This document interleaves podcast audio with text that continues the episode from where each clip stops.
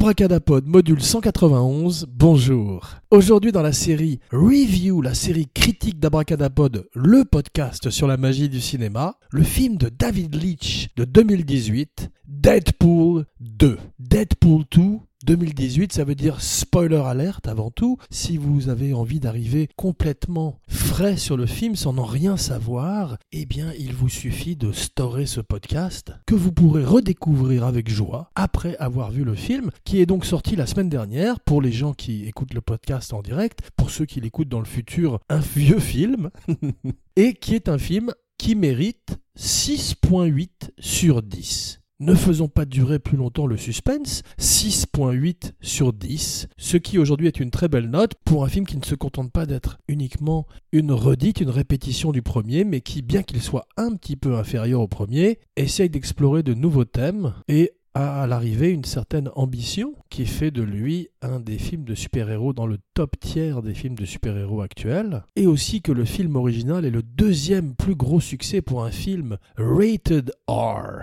Rated R, Playing Near You. Le premier étant La Passion du Christ de Mel Gibson. Il y a d'ailleurs une plaisanterie dans le film à ce sujet, film qui est truffé de plaisanteries. Aujourd'hui, les comédies se cachent, se déguisent derrière des capes et des masques de super-héros, et Deadpool est définitivement à la frontière entre la satire et le film d'action, avec un côté parodique, un côté presque Mad Magazine où il faut regarder les arrière-plans où il se passe toujours plein de choses très drôles. Et ce même humour, cette même dérision et en particulier autodérision, surtout quand Deadpool casse le quatrième mur, ce qui est sa spécialité, il est le premier super-héros à le faire, et s'adresse directement au public en démontant les ficelles des films de super-héros. C'est un petit peu l'originalité du film, mais aussi son défaut, car euh, Abracadapod a vu le film avec son père, Abracadapère, et euh, Abracadapère a dit...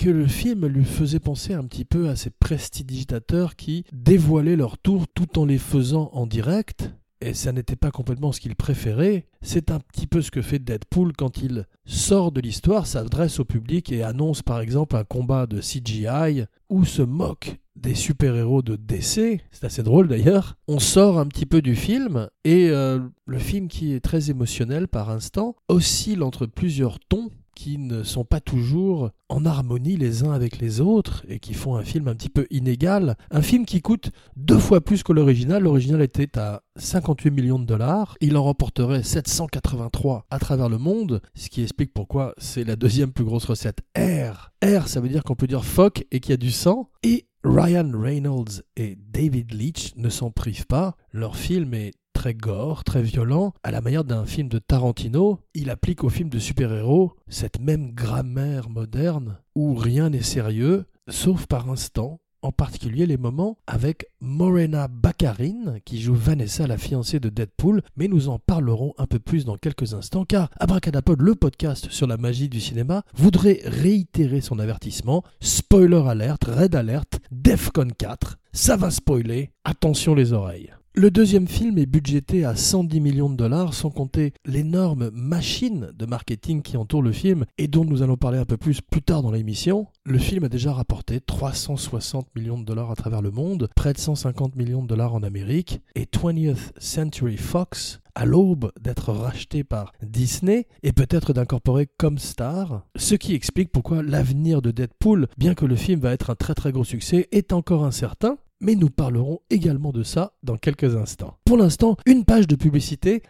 Please like, share, rate, review, subscribe sur iTunes, SoundCloud, Stitcher, Facebook, Twitter, partout où on écoute des podcasts et portez la bonne parole d'Abracadapod à tous vos amis super-héros et super-héroïnes. Mais qui était Deadpool?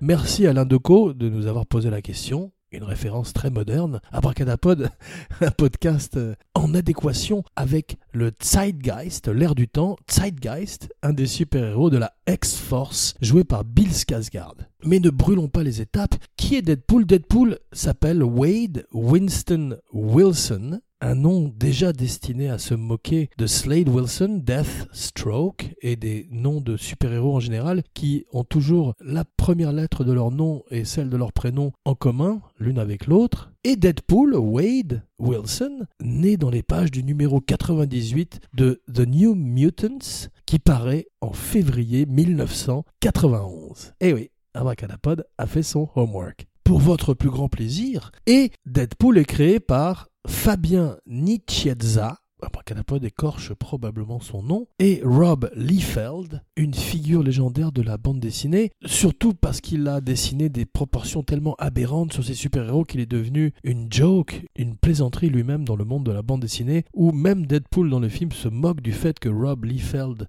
ne sait pas dessiner les pieds. Il suffit de regarder son Captain America sur Internet, ou en tous les cas dans la première partie de sa carrière, pour se rendre compte du côté ridicule de ses dessins. Et il est à l'origine de Deadpool qui, au départ, est un méchant, qui petit à petit devient cette figure plus reconnaissable d'anti-héros, un mercenaire, un assassin défiguré et extrêmement dérangé, qui porte deux katanas dans son dos et euh, s'en sert aussi bien que les armes à feu qu'il utilise à travers toutes ses aventures. Ces aventures sont souvent liées à Wolverine. On verrait que dans le film, Ryan Reynolds se moque beaucoup de Hugh Jackman et Wolverine de façon chaleureuse car ils sont amis dans la vie et Hugh Jackman joue le jeu. Ryan Reynolds espère le faire revenir un jour en Wolverine mais Hugh Jackman a déclaré que Logan était son adieu au personnage. Si c'est le cas, Abracadapod est content car Logan est un film magnifique, un western moderne un terme qu'Abracadapod n'emploie pas à la légère, car le dernier grand western moderne, c'était The Road Warrior, Mad Max 2, qui nous ramène à Deadpool 2, un personnage qui a les yeux noirs d'un clown et le costume de Daredevil. Il ressemble à un catcheur qui se serait télescopé avec un ninja qu'on aurait trempé dans le sang pour donner naissance au Merc with a Mouth, le mercenaire avec une bouche, une machine à plaisanterie, une joke machine qui casse le quatrième mur, offrant le premier super-héros méta, une mise en abîme pyrandélienne pour un super-héros de Marvel. Et en 2004, il fait la connaissance de Cable, interprété par Josh Brolin, extraordinaire Josh Brolin, qui euh, ressemble de plus en plus à une espèce de Charles Bronson moderne, et euh, aime énormément. Dans Thanos, il paraît qu'il est fantastique aussi dans Sicario 2. Il a une année extraordinaire et revitalise sa carrière de façon spectaculaire. Dix ans avant que le film ne voit le jour, le premier film, la bande dessinée fait une référence à Ryan Reynolds en disant que Deadpool est un mélange d'un Sharpei, ces chiens d'origine chinoise peut-être ou tibétaine, qui ont le visage tout plissé, mélangé avec Ryan Reynolds. Ils sont tous les deux canadiens, et Ryan Reynolds jouerait ce héros défiguré, ce héros cancéreux, qui tout d'un coup a les pouvoirs de Wolverine, à savoir une régénération de ses cellules qui fait qu'il est intuable, incassable, et d'extraordinaires possibilités physiques également. Ryan Reynolds le rencontre pour la première fois dans X-Men Wolverine Origin, qui raconte l'histoire du Weapon X et qui est peut-être un des plus mauvais films de super-héros de l'histoire du cinéma. Les scénaristes ont une idée aberrante qui est de coudre la bouche du mercenaire avec une bouche et rendre Ryan Reynolds muet, alors qu'une des grandes forces de Ryan Reynolds, c'est son sens du dialogue, son timing de comédie, qu'il a affûté à travers les films, à travers Van Wilder, à travers The Proposal, je crois que ça s'appelait avec Sandra Bullock. Il a parfait cette personnalité de connard charmant, à mi-chemin entre un Nicholson et un Steve McQueen. Et ce premier rendez-vous raté avec Deadpool le laisse extrêmement frustré. Il fait des essais avec Tim Miller, le metteur en scène du premier film, essai que Tim Miller leak fait passer sur le net, les studios se rendent compte du succès de ce short, de ce petit film, et donnent 50 millions de dollars à Ryan Reynolds et Tim Miller pour faire leur film. Tim Miller vient du jeu vidéo, le premier film ressemble à un jeu vidéo dans le bon sens du terme, et Tim Miller se brouillerait avec Ryan Reynolds pour le suivant, pour la suite. Miller voudrait faire un film plus gros budget, plus commercial, plus proche des films de super-héros de Marvel traditionnels. Ryan Reynolds veut garder le côté salace, le côté cru, raw du premier film, et le studio se range du côté de Reynolds, qui est la star, et désormais aussi assimilé à Deadpool que Robert Downey Jr. peut l'être à Iron Man. Et Ryan Reynolds a l'occasion tout d'un coup de donner une deuxième chance au héros canadien, à l'anti-héros canadien Deadpool. Ryan Reynolds est peut-être le Canadien le plus célèbre, avec Céline Dion, qui d'ailleurs fait la chanson du film, qui passe pendant le générique de début, un générique qui se moque de James Bond et qui est très très bien fait. Blind Al, la roommate de Deadpool revient. Weasel revient, il est toujours joué par TJ Miller. TJ Miller a eu énormément de problèmes ces derniers temps, il est euh, à juste titre blacklisté à Hollywood pour avoir non seulement dans le passé harcelé sexuellement euh, des femmes, mais aussi plus récemment avoir fait une fausse alerte à la bombe dans un Amtrak alors qu'il était sous et qu'il avait une altercation avec un autre passager. Il est désormais persona non grata à Hollywood. Lorsqu'on a demandé à Ryan Reynolds de s'exprimer sur le sujet, il n'a pas désiré le faire, disant simplement que dans le prochain film de la série qui serait probablement X-Force, TJ Miller n'aurait pas sa place. TJ Miller, qui a beaucoup de problèmes de drogue apparemment, mais qui est très bien en Weasel, c'était avant qu'il ait tous ces problèmes, et il participe à parmi des meilleures scènes du film qui sont le moment où Deadpool doit former son propre groupe de super-héros, ses propres X-Men, son Avengers du pauvre, et pour cela, il recrute Bedlam, joué par Terry Crews, un acteur qu'Abracadapod aime beaucoup, qui est dans Brooklyn Nine-Nine et plein de films, Shatterstar, qui est joué par un formidable acteur anglais, dont le nom échappe à Abracadapod. Zeitgeist, qui est joué par Bill Skarsgård. Bill Skarsgård, le clown. Pennywise de It.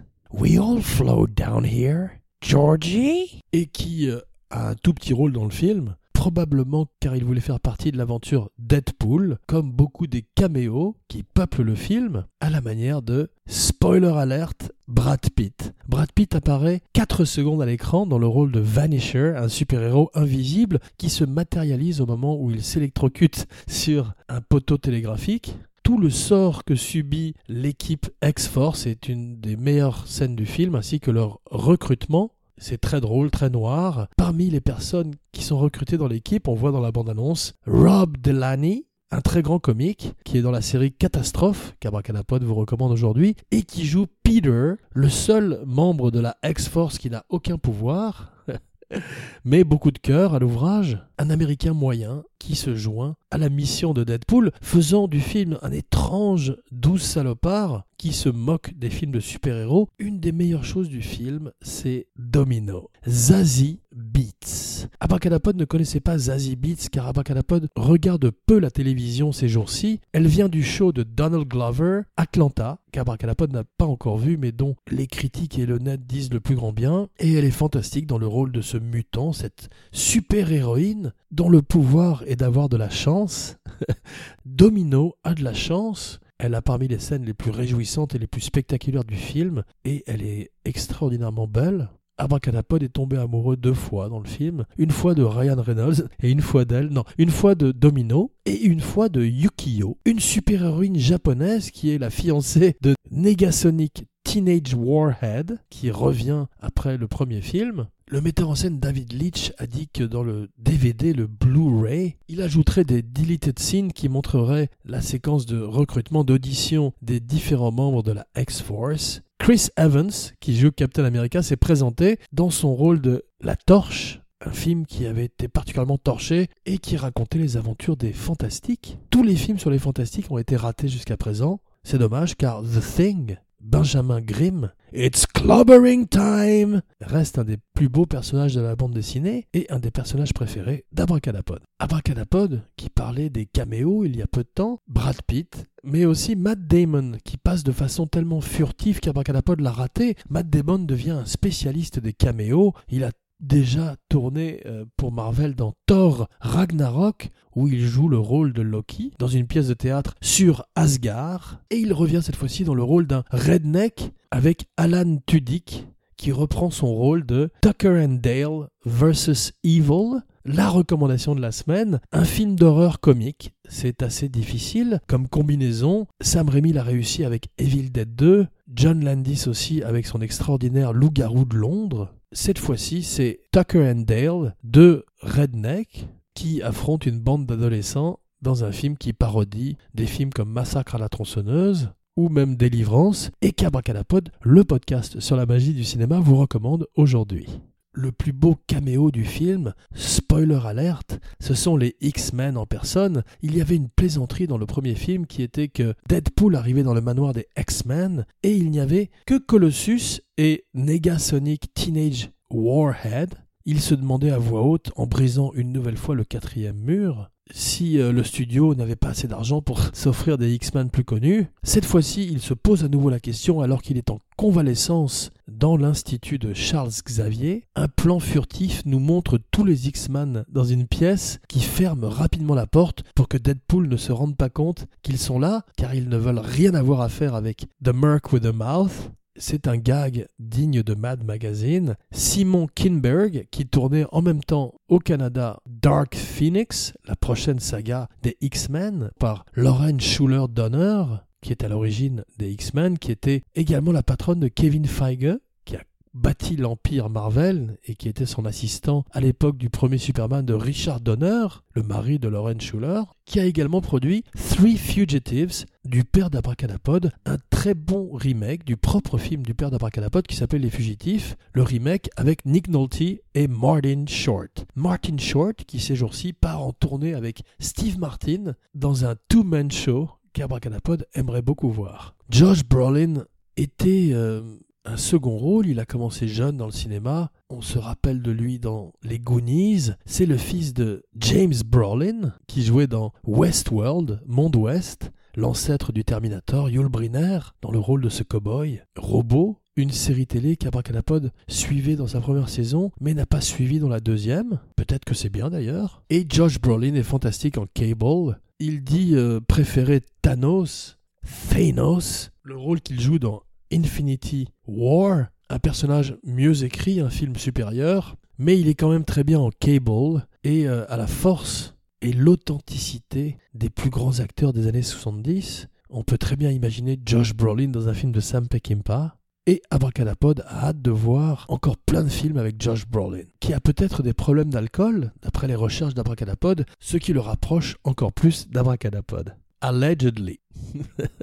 À l'époque où Tim Miller travaillait encore sur le film, il avait choisi Kyle Chandler pour faire Cable, un acteur qui est un bon acteur mais qui est un peu plus terne, un peu plus triste que Josh Brolin. Brad Pitt s'est intéressé pendant 5 minutes au rôle, mais des problèmes de planning l'ont empêché de le faire. Il a quand même fait un caméo pour lequel il a été payé scale, ce qui veut dire à peu près comme le dit le producteur, le prix d'un café euh, chez Starbucks. Stallone est également préconisé. Schwarzenegger Michael Shannon manque de faire le film, des problèmes de schedule l'empêchent également d'incarner Cable. Le nom de Shatterstar, c'est Louis Tan, auprès duquel Abracadapod s'excuse d'avoir oublié son nom. Domino qui est extraordinairement incarné par Zazie Beats, aurait pu être joué par Lizzie Kaplan, qu'Abracadapod aime beaucoup, Elizabeth Winstead, une très bonne actrice qu'on voit dans la sequel de The Thing, un film qui est moins mauvais qu'il n'aurait pu l'être, qui a même des très bonnes qualités, Sienna Miller, Sophia Boutella, Sylvia Hux, qui joue dans Blade Runner 2049, Ruby Rose, qu'on retrouve dans quelques mois dans The Meg, mais c'est finalement Zazie Beats qui remporte le rôle, à la plus grande joie d'Abracadapod. David Leitch, le metteur en scène, est un ancien cascadeur. Il est un des deux réalisateurs de John Wick, un film que Ryan Reynolds et Abracadapod ont beaucoup aimé. Et ça explique pourquoi les cascades du film sont encore mieux faites que le premier. Il y a des plans séquences extraordinaires. Et avec un budget deux à trois fois moins important que ceux des films de Marvel, ils offrent un film presque tout aussi spectaculaire et compétitif. Ryan Reynolds est crédité comme scénariste, il est full-time scénariste sur le film et offre euh, des répliques jusqu'à la dernière minute. Le masque du personnage, à la manière de Spider-Man, permet de changer les répliques jusqu'à la dernière minute et d'éviter d'être trop démodé pour des films qui sont entrepris des années auparavant cela permet à Ryan Reynolds de se doubler et de rester en prise directe avec l'actualité, l'actualité de Disney qui rachète Fox. Il y a plusieurs plaisanteries sur Disney à travers le film, notamment une comparaison entre Frozen et Yentl. Do you wanna build a snowman? Papa, can you hear me? dont il dit que c'est la même chanson à juste titre. Il, euh, il est papa et a pu étudier les deux films de près. Deadpool aussi devait être papa dans cette nouvelle version du film, mais les scénaristes et Ryan Reynolds se rendraient compte que c'est absolument impossible et conserveraient l'histoire d'amour avec Morena Baccarin, qu'Abracadapod avait découvert dans Homeland, une magnifique actrice d'origine brésilienne, un ancien mannequin, qui joue Vanessa, la fiancée de Deadpool, et qui malheureusement, spoiler alerte, meurt au début du film. Abracadapod, lors de la recherche pour l'émission, a découvert une nouvelle expression américaine qui s'appelle fridging. Fridging, c'est une référence au frigidaire, une référence à un épisode de Green Lantern que Ryan Reynolds avait joué d'ailleurs au cinéma, une autre tentative ratée de super-héros, ce qui explique pourquoi il est revenu avec Deadpool avec une vengeance. Fridging veut dire tuer la petite amie du héros et la mettre dans un frigidaire à la manière d'une des aventures de Green Lantern dans le comic book, dans la bande dessinée. Le film est coupable de cette pratique qui est un petit peu une solution de facilité et ne donne aucun rôle à Morena Baccarin, qui, spoiler alert, revient à la fin à la manière de Peter Rob Delaney, car le film, dealant avec des problèmes de machine à remonter le temps, peut se permettre de jouer avec la réalité, avec une réalité alternative. De plus, Deadpool est quasiment invincible, donc exactement comme dans les bandes dessinées, quand les gens meurent, il ne meurt pas réellement. Ryan Reynolds déteste le maquillage de cancéreux qu'il doit porter pendant 50% du film. Étant co-scénariste, il décide avec les autres scénaristes des moments les plus importants, les moments émotionnels du film. Abracadapod se rappelle de la phrase Quand un clown a beaucoup fait rire, il faut qu'il joue du violon. C'est un petit peu le cas de Deadpool, qui alterne les moments clownesques, les moments films d'action, avec des moments d'émotion. Et pendant ces moments, Ryan Reynolds ne porte pas de masque. Pendant 50% du film, il est une voix. Pendant 50% du film, il est un visage torturé et a probablement dû passer plusieurs heures dans la chaise de maquillage, avouant que c'était une épreuve très difficile pour lui. Le premier film était une histoire d'amour déguisée en film de super-héros. Celui-ci est une histoire sur la famille déguisée en film de super-héros, avec Julian Dennison qui joue Russell, Fire Fist, qu'on avait vu dans Children of the Wilder Beast.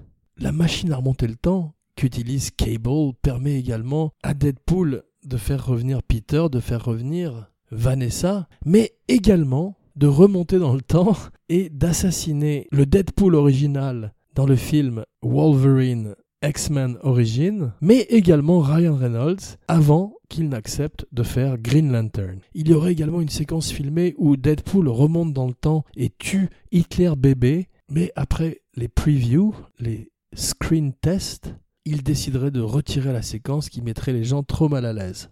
Brianna Hildebrand, qui joue Negasonic Teenage Warhead, est un des premiers super-héros homosexuels. Abracadapod s'en réjouit, c'est euh, très nouveau dans l'univers de Marvel, et et Brienne Hildebrand, qui est elle-même lesbienne dans la vie, a demandé à ce que le film fasse ça de façon très naturelle, très légère, et c'est ce qui a plu à Abracadapod. Yukio, sa fiancée, est jouée par Shioli Kutsuna. C'est Karan Forsi qui joue Dopinder, le chauffeur de taxi indien qui revient après le premier film. Abracadapod pense que c'est peut-être un petit peu raciste, car le personnage reste un stéréotype, Malheureusement, une cascadeuse est morte sur le film. Elle s'appelait Joy S.J. Harris. Le film lui est dédié. Elle était la stunt double de Domino et est morte dans un accident de moto. Une des choses les plus incroyables du film et qui révolutionnera probablement le cinéma à venir, c'est le marketing, l'inventivité, l'incroyable créativité derrière l'équipe marketing du film qui depuis des mois, depuis des semaines, offre toutes sortes d'affiches, toutes sortes de cross promotions. On voit Deadpool se matérialiser sur des affiches d'autres films, sur des DVD à Walmart. de l'autre côté du DVD, il y a une photo de, Deadpool précisant qu'il n'est pas dans le film. Il est sur l'affiche de films comme My Cousin Vinny ou The Running Man. On voit également qu'il crée une ligne de bonbons trolley. qui sont des petites mains, à l'image de ces petites mains qu'il a dans le film. il y a une scène très drôle où il a des jambes de bébé, et il y a également une tequila Deadpool et des energy drinks dans les 7-Eleven. Une des répliques préférées du film d'Abracadapod, c'est lorsque Cable lui demande Who are you? Deadpool lui répond I'm Batman. Je suis Batman. Il se moque également de la noirceur du film quand Cable le poignarde, il dit Mais c'est sombre, tu dois venir de l'univers de DC.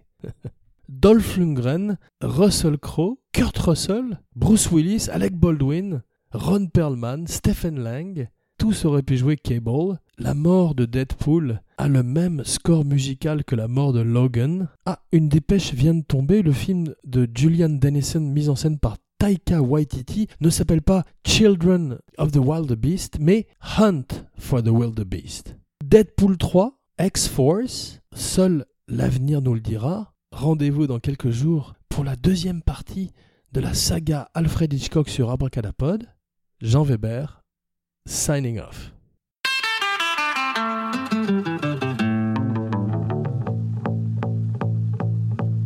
Picture this, I'm a bag of dicks, put me to your lips. I am sick, I will punch a baby bear in his shit. Give me lip, I'ma send you to the yard. Get a stick, make a switch. I can end the conversation real quick. I am crack, I ain't lying. Kick a lion in his crack, I'm the shit.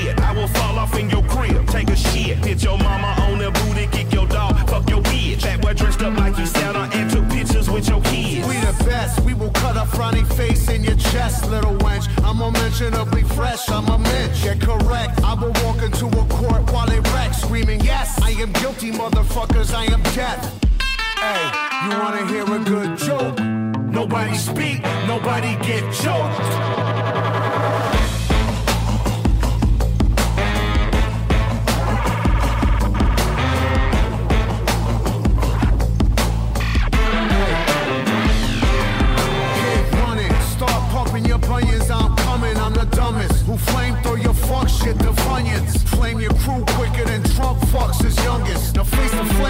Fuckers, your fame and fate's done I walk Charlie Brown, Peppermint, Patty, Linus, and Lucy. Put coke in the doobie, roll woolies to smoke with Snoopy. I still remain that dick rabbit slacker to spill the wookie. Cause the total of the toolie will murder you friggin' moolies. Fuck out of here.